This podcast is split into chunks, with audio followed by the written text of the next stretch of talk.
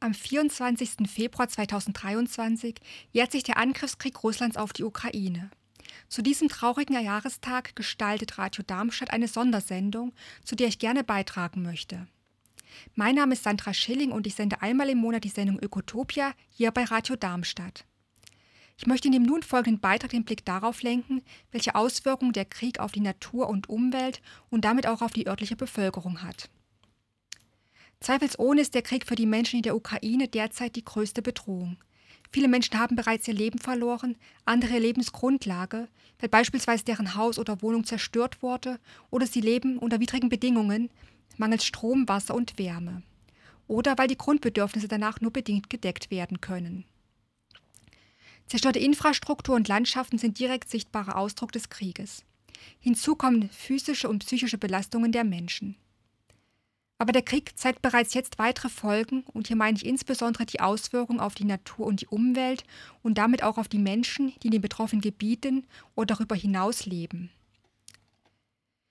Die Nutzung von Panzern, der Einsatz von Raketen und in deren Folge die Zerstörung von beispielsweise Gebäuden führen zu starken Luftverschmutzungen, unter anderem in Form von Feinstaub, zu verschmutzten Flüssen und verunreinigtem Trinkwasser.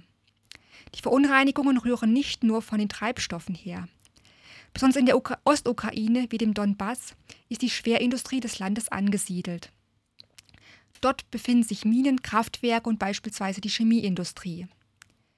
Das Recherchenetzwerk Bellingcat hat sich von der dort ansässigen Industrie bereits im Jahr 2017 ein Bild gemacht und eine Studie zum Industriestandort verfasst.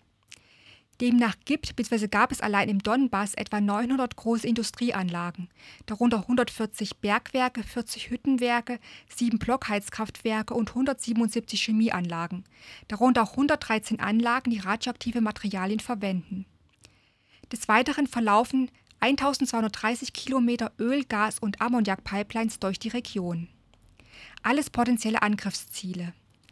Eine reale Gefahr geht vor allem aber nicht nur von den Minen aus und das nicht erst seit dem Angriff auf die Ukraine am 24. Februar 2022, sondern bereits seit dem 2014 ausgebrochenen Konflikt zwischen Russland und der Ukraine in der Donbass-Region.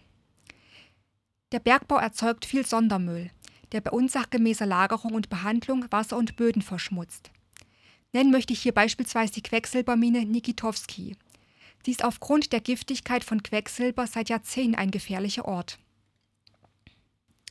Mehrere stillgelegte Quecksilberminen und eine Deponie werden als hohe Gefahrenkategorie für Boden und Wasser eingestuft. Geflutete Kohleminen stellen eine Gefahr für das Grundwasser dar. Werden Kraftwerke zerstört, kann unter anderem giftiges polychloriertes Biphenyl PCB austreten. Oder es kann zu einer Ölpest kommen.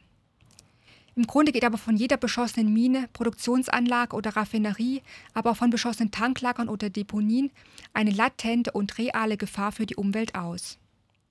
Stichwort Deponien. In der Region Donbass befinden sich 200 der insgesamt 465 ukrainischen Schutthalden.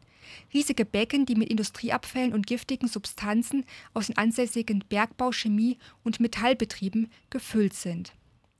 Einige der Unternehmen und Anlagen liegen brach oder sind baufällig und sind damit sich selbst überlassen. War die Region auch schon vor 2014 belastet, so wird die Belastung in den letzten acht Jahren und vor allem seit dem Beginn des Angriffskrieges weiter zugenommen haben. Hierzu hat die OSZE 2017 eine Studie veröffentlicht. Ich möchte hier an dieser Stelle einmal die Quelle nennen. Diese Studie ist zu finden unter www.osce.org slash project-coordinator-in-ukraine slash 362566. Eine weitere Bedrohung geht von den 15 in der Ukraine befindlichen Atomreaktoren aus. Die Berichte über Kämpfe in der unmittelbaren Nähe des havarierten Atomkraftwerkes Tschernobyl wird zu manchen Zuhörenden an die Reaktorkatastrophe am 26. April 1986 erinnert haben aber auch beim Ausheben von Gräben in der Sperrzone oder in der Nähe ausgelöste Waldbrände sollen bereits viele radioaktive Strahlung freigesetzt haben. Nicht weniger Sorge bereitete der mehrfache Raketenbeschuss des größten Atomkraftwerkes des Landes, ja von ganz Europa, das 70 Kilometer von Saporischschja entfernt gelegen ist. Ein neuralgischer Punkt ist dabei auch die Stromversorgung des AKWs bzw. von AKWs insgesamt, Wird diese unterbrochen und fallen dann noch die Notstromaggregate aus, kann die erforderliche Kühlung nicht mehr stattfinden und es droht eine Kernschmelze. Unabhängig davon, ob das Atomkraftwerk runtergefahren wurde und gerade keinen Strom produziert. Das ganze Ausmaß der Umweltverschmutzung wird sich erst mit dem Ende des Krieges beziffern lassen. Die Umweltschäden sind dabei nicht unbedingt nur räumlich und zeitlich begrenzt. Manche Stoffe bauen sich nicht oder nur sehr langsam ab und verbleiben lange im Boden oder gelangen erst nach einiger Zeit ins Grundwasser. Das stellt eine ernste Gefahr für die Bodenfruchtbarkeit dar und verhindert den Anbau gesunder Lebensmittel hinsichtlich Qualität und Quantität. Und natürlich auch, dass mittel- und langfristig die Trinkwasserqualität massiv leidet. Tickende Zeitbomben sind dabei im Boden liegende Minen, welche eine Gefahr für die Landwirte darstellen und weiteren Ackerbau verhindern, aber auch Boden und Wasser verseuchen können. Und natürlich grundsätzlich die Minen auch nicht nur für die Landwirte eine Gefahr darstellen. Damit wird die Lebensgrundlage der dort lebenden Menschen zerstört. Und unter Umständen nicht nur dort, denn verschmutzte Flüsse tragen ihre Fracht bis zum Meer und radioaktive Strahlung kann je nach austretender Menge sich über weite Gebiete verteilen und ganze Gebiete für lange Zeit verseuchen. Umweltverschmutzungen werden während des Krieges bewusst oder unbewusst in Kauf genommen. Sie werden durchaus auch als Waffe eingesetzt. Inwieweit das auf die Ukraine zutrifft, vermag ich nicht zu sagen. Aus anderen Kriegen wie dem im Irak weiß man davon. Dabei sind laut dem sogenannten Umweltkriegsübereinkommen alle Kriegsformen mit umweltverändernden Techniken verboten. Doch es ist schwierig, durch Krieg verursachte Umweltschäden zu ahnden und Strafen durchzusetzen.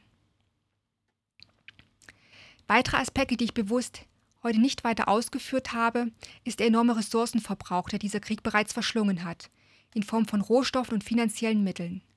Und damit Rohstoffe und Geld, die wir an anderer Stelle gebraucht hätten, zum Beispiel zur Bekämpfung des weltweiten Hungers, für den Bildungsbereich, den Umweltschutz und zur Bekämpfung des Klimawandels, unter anderem durch einen raschen Umbau des Energiesektors hin zu den erneuerbaren Energiequellen. Damit möchte ich meinen Beitrag zu den Auswirkungen des Kriegs in der Ukraine auf die Umwelt beschließen. Für den Inhalt habe ich Berichte von den Internetseiten von Deutschlandfunk Kultur, Business Insider sowie der Homepage science.orf.at